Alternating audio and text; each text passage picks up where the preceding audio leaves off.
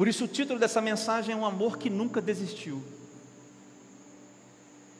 Eu quero falar com você sobre isso hoje, o amor que nunca desistiu. O que está acontecendo, irmãos, nesses dois textos, é que Jesus está prestes a ser preso.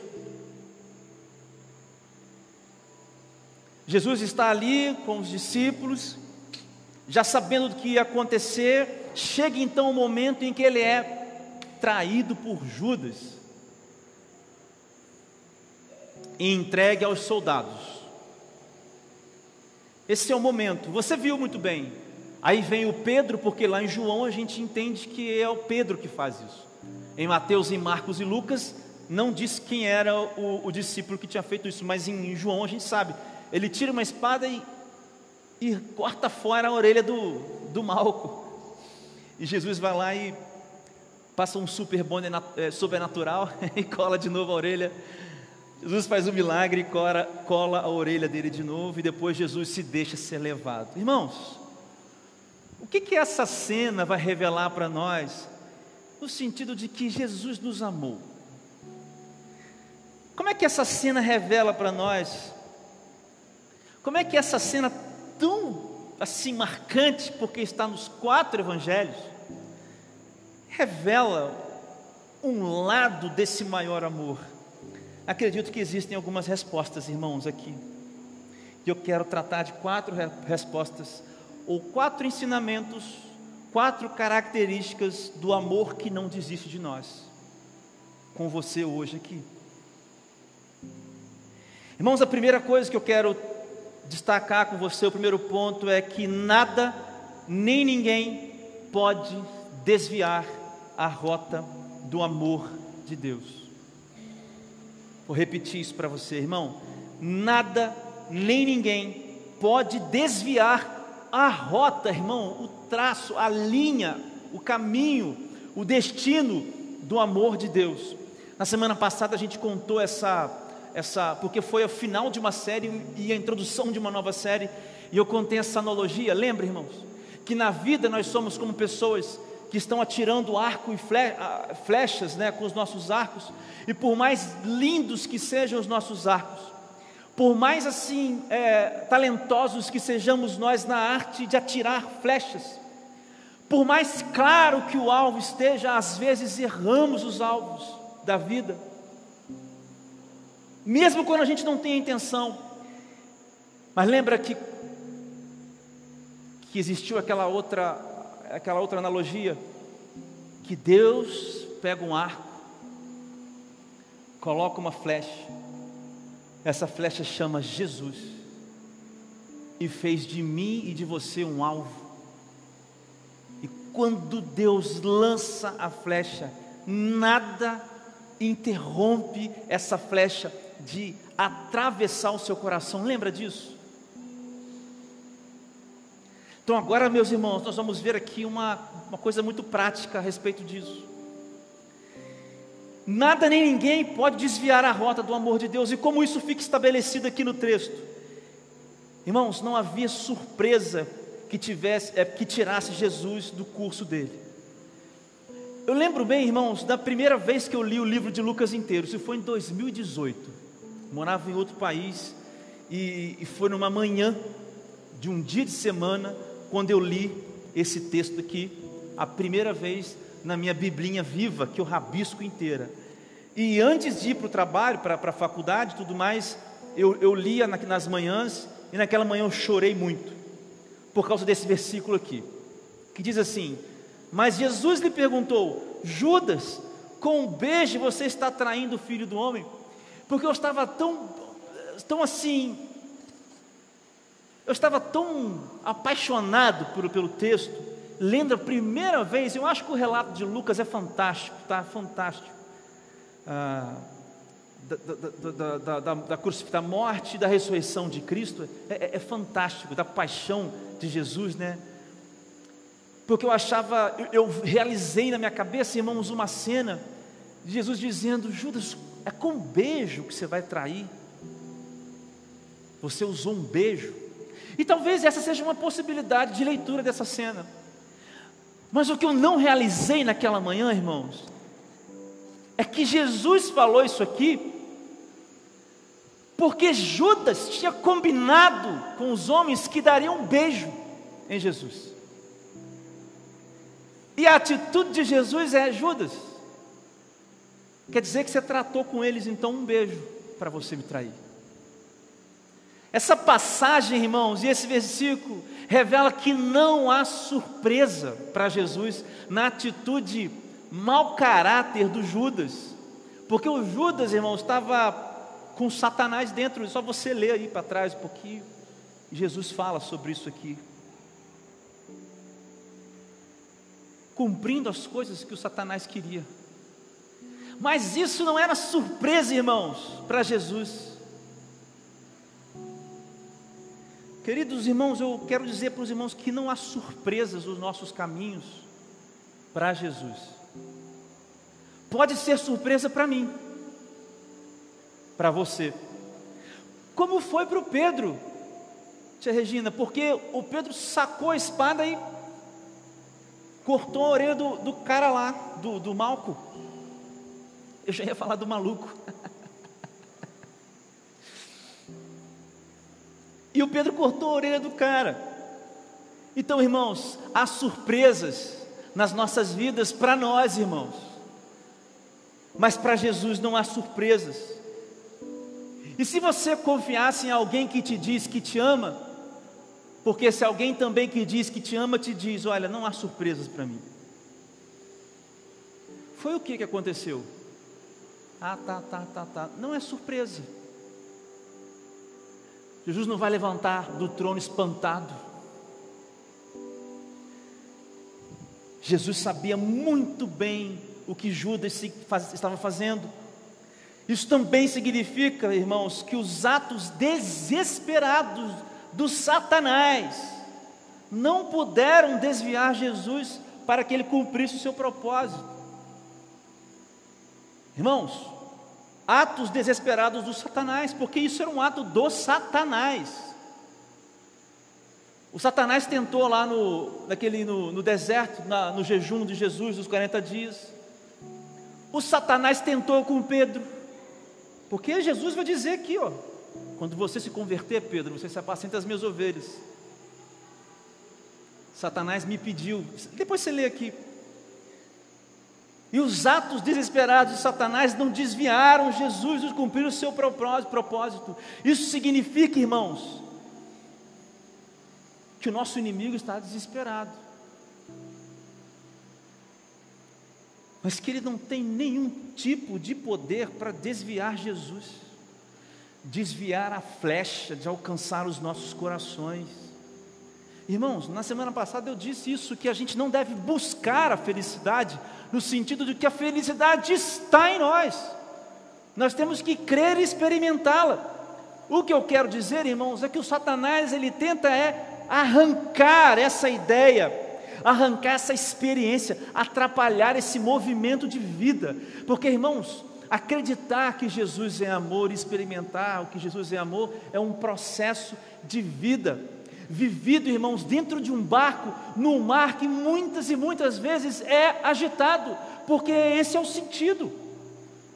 E o que o Satanás faz, irmãos, é desviar ou atrapalhar as nossas, o nosso entendimento, o nosso foco para que a gente deixe de perceber que a flecha nos atingiu. Irmão, se você um dia entregou sua vida para Jesus, deixa eu te dar uma notícia: nada, ninguém, você sabe que nem a altura, nem anjo, nem princípio, nem potestade, nem a morte, nem a vida, nada do que há debaixo do céu, em cima do céu, nada pode separar você do amor de Cristo, do amor de Deus que está em Cristo Jesus Romanos capítulo 8, final do capítulo 8. Os atos desesperados de Satanás são para que a gente desacredite. Mas que fique hoje, irmãos, bem claro nas nossas mentes: nada, nem ninguém pode desviar a rota do amor de Deus. Nada. Não tem surpresas para Jesus.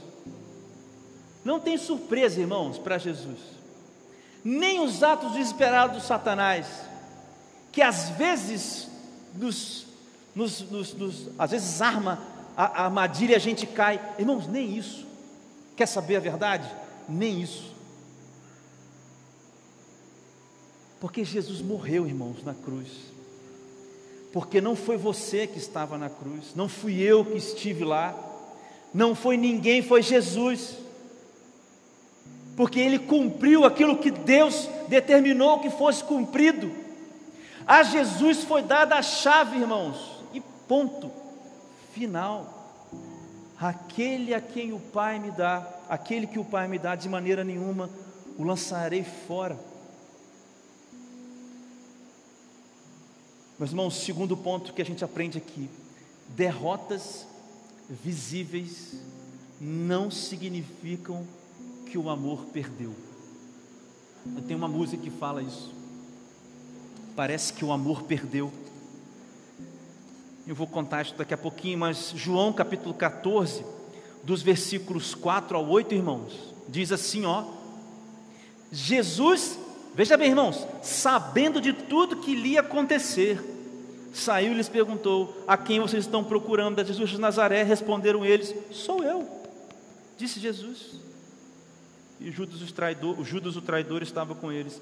Quando Jesus disse: Sou eu, eles recaíram por terra, recuaram, perdão, e caíram por terra. Novamente eles perguntou a quem estão procurando, e Jesus lhe disse, a, e ele lhes disse, a Jesus de Nazaré. E Jesus respondeu, ah, ah, ah, já lhes disse que não sou, já lhes disse que já lhes disse que sou eu. Se vocês estão me procurando, deixem ir embora estes homens. Irmãos, parecia ser uma, uma, uma cena de derrota, né, irmãos? Parecia ser uma cena de deu errado. Aparentemente, irmãos, era uma cena de derrota. Ora, eu estou seguindo uma pessoa há três anos e meio. Me chamou, eu estava com uma rede lá pescando.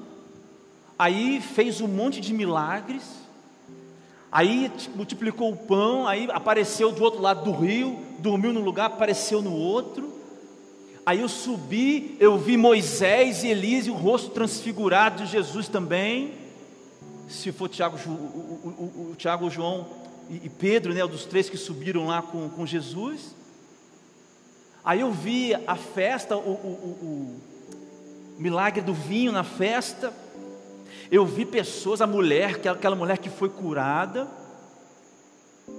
e agora os soldados levaram Jesus. Agora, irmãos, olhem para a atitude de Jesus. Ele diz assim: Vocês estão procurando quem? Jesus. Então, sou eu. Aí eles ficaram assustados: Vocês estão procurando quem? Jesus, sou eu. Ficaram assustados. Ó, quem é, terceira vez, quem é que vocês estão procurando? O Jesus de Nazaré, eu sou eu. A única coisa que eu peço é que vocês deixem ele ir, eu estou aqui. Irmãos, o que está por trás da atitude de Jesus? Porque essa atitude de Jesus é uma atitude de alguém que não viu aquela situação como derrota. Para Jesus era visivelmente uma vitória, um plano que estava se cumprindo. O que, que a gente aprende com essa atitude de Jesus, irmãos? Para que as derrotas que a gente vive na vida, aparentemente, não signifiquem que o amor perdeu. Primeira coisa que a gente aprende com Jesus, irmãos, é a certeza de que o plano de Deus jamais falhará, como eu falei aqui no primeiro, primeiro ponto. Se você ler lá em Colossenses capítulo 1, você vai ver que Jesus é o cumprimento do plano de Deus, Ele é a imagem do Deus invisível. Jesus tem certeza que o plano de salvação, de redenção de Deus, em Efésios, acho que Efésios capítulo 4, diz que esse plano veio na plenitude dos tempos, irmãos, no momento certo, a palavra é kairos. Jesus tinha certeza, irmãos, que o plano de Deus jamais iria falar, falhar. Qual era o plano? Qual era o plano? Qual que era o plano de Deus? Que ele mandasse uma legião de anjos vir salvar Jesus daqueles é, soldados? Qual era o plano de Deus? O plano de Deus, irmãos, era que eu e você pudéssemos encontrar de novo com Deus. Era que eu e você pudéssemos viver numa trinca que o apóstolo Paulo usa em Romanos, que Pedro vai usar nas cartas de Pedro, três coisas, irmãos: fé, esperança e amor.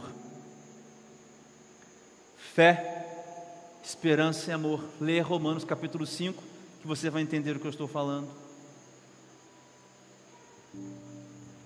Esse era o plano de Deus, irmãos. Muitas vezes, irmãos, nós não entendemos qual é o plano de Deus, que jamais falhou. Não é, irmão, o carro que vai ser o melhor, não é a casa que a gente quer, não são as, as trajetórias de vida que nós é, é, desenhamos para todos os que nos cercam, para os filhos, para os nossos pais, para a nossa empresa, para nossas coisas. Não são essas coisas, irmãos. Esse não é o Evangelho. O plano de Deus que jamais falha é: você nunca mais estará sozinho. Você agora é meu. Você está selado com o Espírito Santo, Efésios. E o selo do Espírito Santo é o penhor, a garantia da salvação, irmãos. Qual é o plano, irmãos de Deus? Talvez a gente não entenda qual é o plano. Você acha que Jesus pensava que o plano de Deus que não ia falhar é que ele destruísse assim, ó, no estalo todos os soldados? Não. O plano de Deus para Jesus naquele momento era o cálice. O cálice. Irmãos, não confunda as coisas. Planos que nós fazemos, meus irmãos, podem dar errado. As coisas acontecem, a vida é a vida. E a vida vai esbarrando na vida das outras pessoas e é assim. As coisas acontecem, irmãos. Mas haverá um dia, irmãos, onde não haverá mais dor, nem choro, nem tristeza. Apocalipse, capítulo 21. Esse plano não vai falhar, irmãos. Seja o que for que você viver, seja onde você pisar, seja onde você passar, seja qual plano desmoronar, explodir e der errado, Jesus não vai te abandonar, porque Ele fez de você posse dele. Esse plano não falhou, porque a cruz foi real.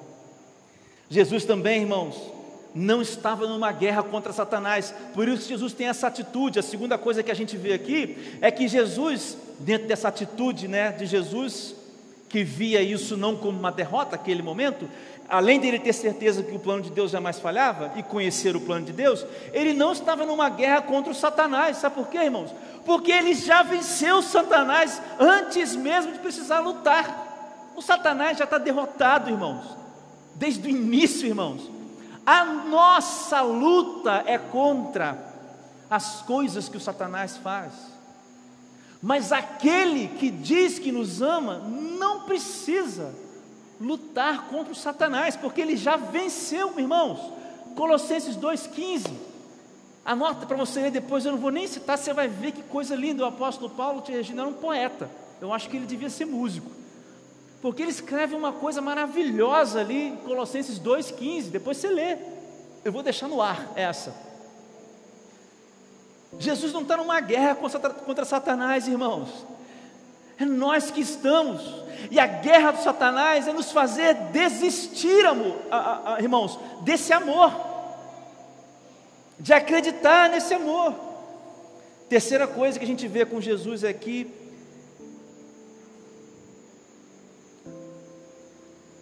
que Jesus sabe muito bem, irmãos, olha isso aqui. dentro dessa, desse segundo ponto, essa terceira atitude de Jesus é que se Jesus não se movimentasse em direção ao homem, ninguém mais poderia fazer isso. O que eu quero dizer, irmãos, é que aquela situação era uma situação necessária para que Jesus morresse, para que o plano de redenção de Deus se concretizasse, e não havia outra saída. A resolução não é material. Jesus não resolveu seus problemas materiais na cruz. Jesus não resolveu as nossas dúvidas na cruz. Mas Jesus resolveu a nossa existência na cruz. E em cada problema, em cada situação, nós agora somos novas pessoas. E as casas que caem, e os planos que desmoronam, e as coisas que dão errado, não afetam mais aquilo que Deus fez em nós.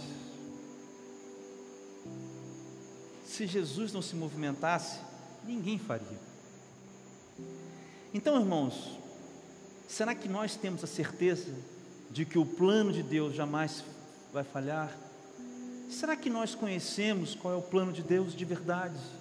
Não só nesse momento para a minha vida, mas o plano que não falhou, a flecha que Jesus jogou. Será que eu sei disso, irmão? Quarto, terceiro, será que eu tenho certeza que Jesus realmente venceu na cruz? Quarto, será que Jesus, que eu sei que foi que Jesus que se moveu até mim? porque isso é o amor.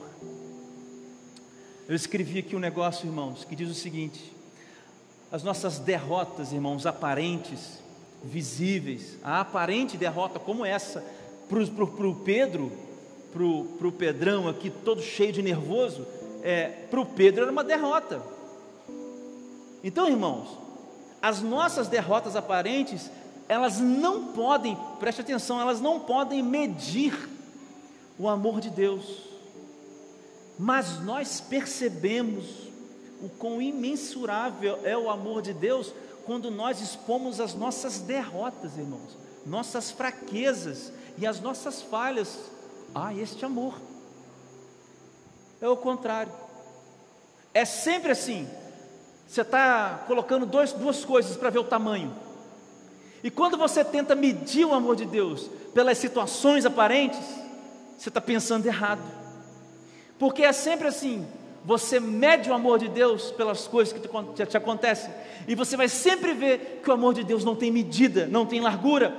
Efésios 17, é, 3, 17 e 19. Então Cristo habitará em seu coração. Veja, irmãos, à medida em que vocês confiarem nele, irmãos, suas raízes se aprofundarão em amor e os manterão, manterão vocês fortes. Também peço que, como convém todo o povo santo, vocês possam compreender a largura, o comprimento, a altura e a profundidade e a profundidade de, do amor de Cristo. Veja, que vocês experimentem esse amor, ainda que seja grande demais para ser inteiramente compreendido então vocês serão preenchidos com toda a plenitude de vida e poder que vem de Deus. Entende, irmão? A unidade de medida é o amor imensurável de Deus e não as nossas derrotas. E talvez a gente esteja aqui hoje carregando derrotas visíveis derrotas aparentes.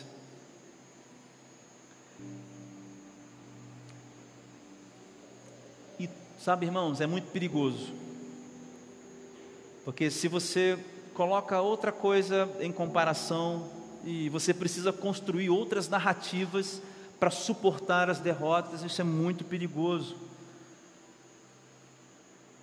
Porque será uma narrativa baseada, construída sobre você mesmo.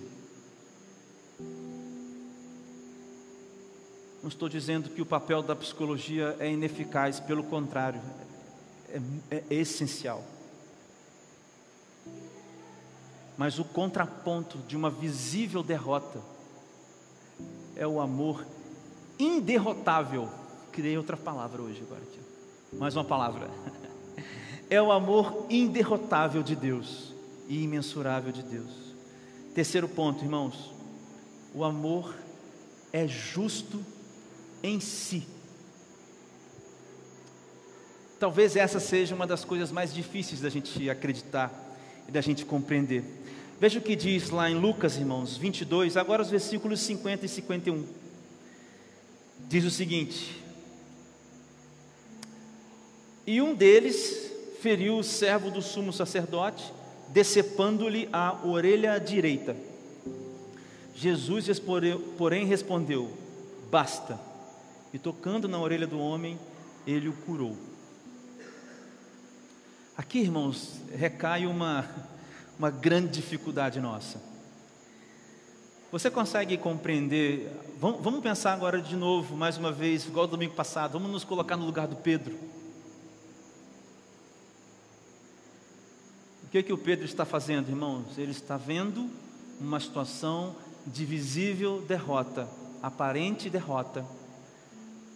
O Pedro está fazendo o que, irmãos? Ele está defendendo a quem ele diz amar pelo menos ainda que ele diz amar, né? Que em João 21 que ele entende o que é o amor. Que coisa linda essa história, né, pastor Renato? Lá de João 21. Quem dera, vamos pregar um dia sobre isso também. Mas vamos voltar para cá. O Pedro está cortando a orelha de alguém que ele acredita amar. Em outras palavras, Pedro está fazendo o que? Justiça. Justiça. Mas o amor, o amor de Deus, o amor ágape, é justo em si. Sabe, irmãos, muitas vezes esse é o, é o grande problema. Nossa ideia de justiça, que se confunde com a ideia de amor de Deus. Muitas vezes, irmãos, de formas diferentes, nós somos o Pedro, cortando as orelhas e às vezes, irmãos, esse é um outro, um outro viés. Acreditar no amor de Deus é difícil, porque nós queremos justiça com as próprias mãos. Nós queremos justiça. Irmãos, eu não estou falando de olho por olho, dente por dente. Assistimos um filme ontem, eu e a Rive, e o cara perdia a família dele toda, né, Rive? E eu fiquei falando, nossa, bate nos caras, dá um tiro nos caras. Chegou uns malucos assim na, na estrada e, e, sequestrava a mulher e a filha do cara. Ele levava para um local, não posso dar muito spoiler, né? Mas é, é, assim, assassinaram as duas assim. E o cara tipo não tinha muita atitude, ficava meio assim. E eu falando, nossa, que banana! Pega a arma e vai lá e dá um tiro e mata esses caras. Se eu fosse eu, eu matava, eu não sei o quê. Não foi? Foi. Está vendo? A gente prega para a gente, irmãos. Então, irmãos, às vezes, é claro que essa situação, né, o marido, o homem está ali para defender sua família, lógico. Né? Eu só usei aqui como exemplo e brincadeira com os irmãos. Mas às vezes, irmãos, nós queremos fazer justiça e não é com uma coisa errada, tipo, é, alguém me matou, vou matar, é, alguém matou alguém que eu amo, vou lá matar ele também. Não é isso. Às vezes, irmãos, a noção que nós temos de justiça é dizer que o que Deus tem que fazer. Porque, de, de uma certa forma, pastor Renato, eu acho que era isso que o Pedro estava falando. Eu estou aqui com Jesus, vou cortar a sua orelha. E olha como é que ele vai fazer também com vocês alguma coisa. Porque ele é todo poderoso, viu? Ele é todo poderoso. Então, irmãos, nós temos às vezes demandas que são justas aos nossos olhos, mas o amor é justo em si.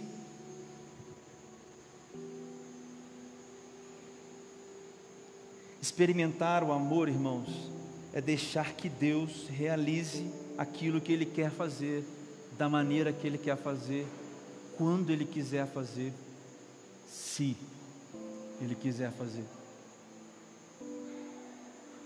Eu sei que é um ponto dolorido e difícil.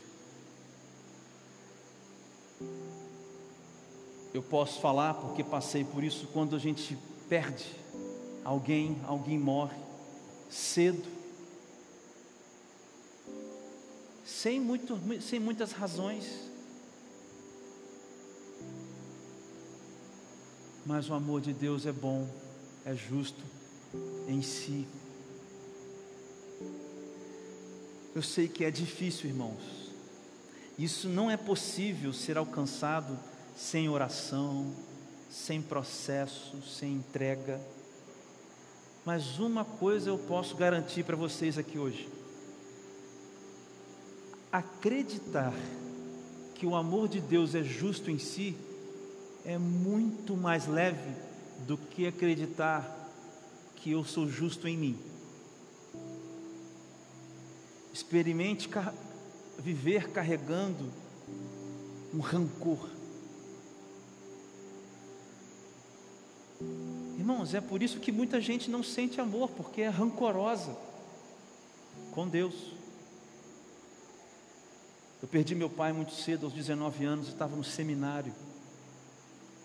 E por alguns, algum tempo, irmãos, não acreditei que o amor era justo em si porque eu estava cumprindo um chamado de Deus aos 19 anos de idade, uma criança, sabia nada da vida.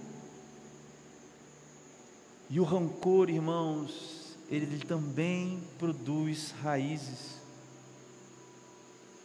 O rancor mata, o rancor apodrece. Talvez, irmãos, hoje você precise entender que você é o Pedro arrancando orelhas por aí. Talvez o que você precise hoje é entender que Jesus está colando orelhas com super bonder lá, super natural. Abaixa as espadas, irmão. Jesus não é da turma da espada. Jesus não precisa do seu senso de justiça, mas Jesus quer curar a sua dor com o amor. Jesus quer arrancar de você esse rancor e transformar isso em amor. Irmãos, que choque para o Pedro. Mas Jesus estava cumprindo aquilo que era justo justiça de Deus. Não esquece disso, irmão. O amor ágape é justo em si. Quarto e último ponto, irmão. O amor de Deus, presta atenção que isso daqui é sensacional. O amor de Deus jamais, nunca, nem por um segundo, pensou em desistir. Eu quero que você reflita um pouco nessa frase. Aqui. O amor que nós estamos falando aqui, ó, que é o maior amor, nunca, jamais, nem por um segundo pensou em desistir de nós. João capítulo 11, capítulo 18, versículo 11. Jesus, porém, ordenou a Pedro, ordenou a Pedro: guarda a espada. E olha o que, que ele diz depois: Acaso não haverei de beber o cálice que o Pai me deu?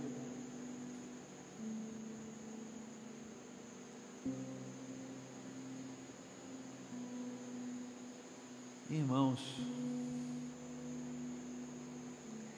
Talvez a gente não entenda o que estava em jogo.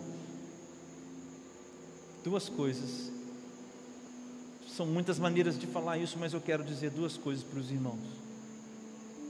Que poderia fazer Jesus Cristo desistir ou pensar: meu Deus, não, não vou fazer.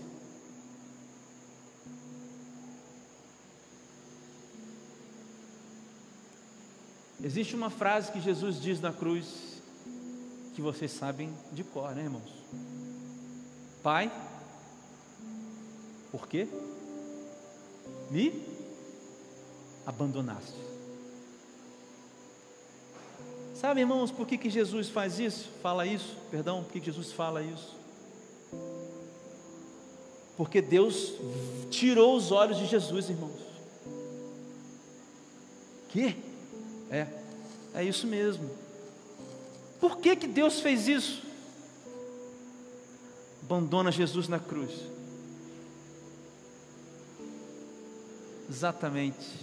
Segunda coisa, porque os seus pecados, e deixa eu traduzir aqui, não vou usar pecados, porque talvez fique muito subjetivo, mas porque as suas derrotas, a sua crença nas derrotas aparentes, o rancor, a falta de amor, o seu coração endurecido, a sua falta de capacidade de enxergar Deus, a sua dificuldade de entender o amor de Deus, o choro que você carrega de madrugada, a tristeza que dilacera o seu coração, as dores da vida, as coisas que você fez machucando as pessoas, as coisas das quais você olha para trás e se arrepende, as coisas que você ainda fará, que não podem nem ser ditas aqui, as coisas que fizeram com você,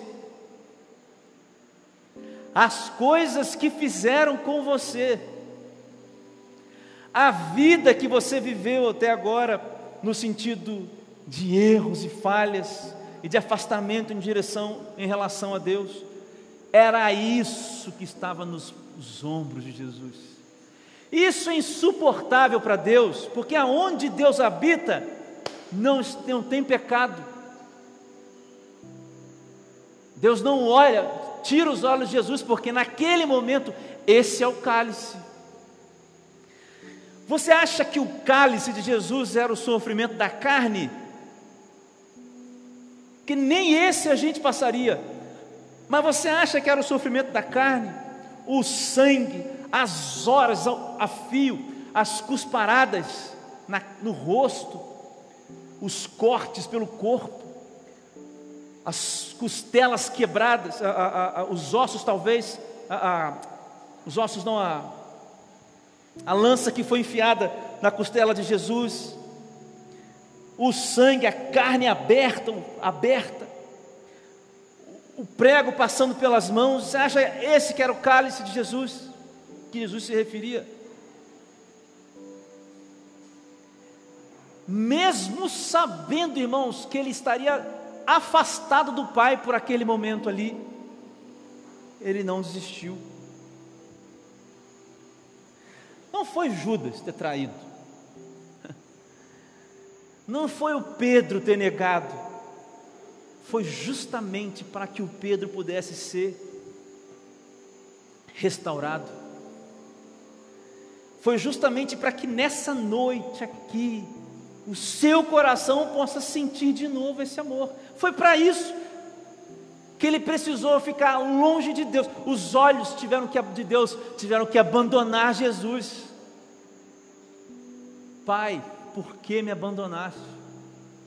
Esse foi o sofrimento, e foi essa a medida do amor. Algo que jamais entenderemos, mas que você hoje pode gravar no seu coração: acaso não haverei de beber o cálice que o Pai me deu? Irmãos, para concluir,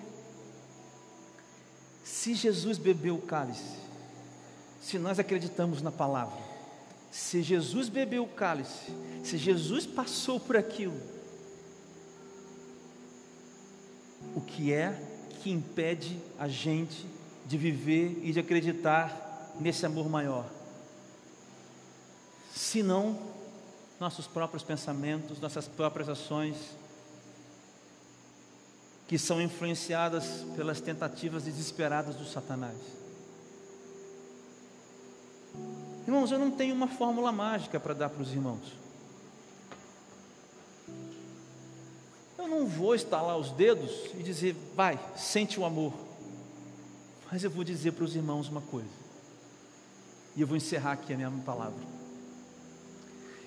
Antes, irmãos, para sentir esse negócio, para viver esse negócio, existe um muro. Então eu quero que você imagine agora um caminho que você tem que chegar em algum lugar, alguns passos. Antes existia um muro e agora não tem esse muro, irmãos. O que eu posso dizer para vocês, irmãos, hoje, é que você pode dar hoje um primeiro passo, e amanhã mais um passo, e amanhã outro passo, e depois outro passo, e à medida em que você vai dando passos, você vai ficando mais consciente, como nós lemos em Efésios 3, 17 a 19. As raízes serão criadas dentro de você, irmãos. O desafio, irmãos, hoje não é para você sair daqui como num passe de mágica, isso pode acontecer, porque Deus faz milagres. Mas o desafio é para você dar um passo. Porque o amor não desistiu de nós. Não há barreiras. Como é que você vai dar esse passo, irmão? Começando a ler a Bíblia e começando a orar todos os dias. Quer começar? Quer começar? Então, nesse mês de abril, além das leituras que nós estamos lendo a Bíblia o ano inteiro aqui, ó, tem as leituras no boletim, você vai começar a ler o livro de João. Todo dia você vai ler um ou dois, três capítulos e você vai orar. Você vai ler a Bíblia e vai orar, mas olha, irmão, você vai parar. Você vai dizer: Deus, eu quero dar mais um passo. E você vai ler a Bíblia e vai orar. Deus, eu quero dar mais um passo. E você vai ler a Bíblia e orar. E nós vamos contar, e você vai poder contar o que foi que aconteceu com você no final desse tempo. Se não está mais próximo. Esse amor que é real. Eu quero convidar você para a gente orar e para a gente. Vamos ter a ceia. Vamos ter a ceia, Pastor Renato? Talvez a gente possa dar um primeiro passo hoje. Que tal? Vamos orar juntos? Pai amado, Pai querido, nós jamais compreenderemos de fato e na totalidade o que foi a cruz para Jesus Cristo. Mas o Senhor nos revelou muitas coisas sobre isso. O Senhor nos revelou que esse é o maior amor do mundo, Pai. E Pai, eu sei que tem muitas coisas rondando os nossos corações que nos afastam dessa realidade. De verdade, Deus, é muito, às vezes, difícil alcançar essa realidade, parece muito subjetiva, mas nós temos provado esse amor. O Senhor lançou uma flecha e nos acertou, e ela se chama Jesus.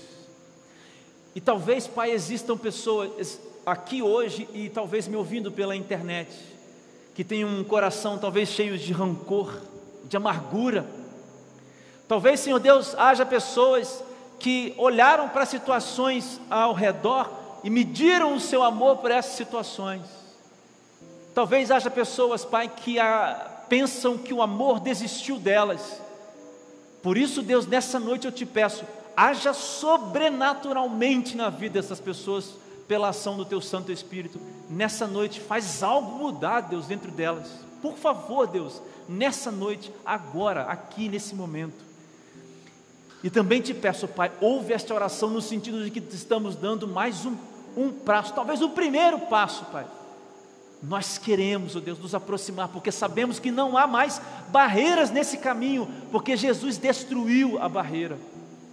Então, ó oh Deus, como igreja, como irmãos aqui em comunhão uns com os outros, nós estamos te pedindo, nos ajuda, Deus, e pela fé nós damos esse primeiro passo. Caminha com a gente durante esse mês, durante esses dias.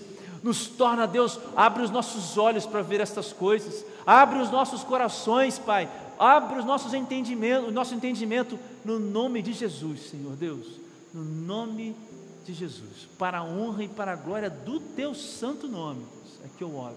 Amém.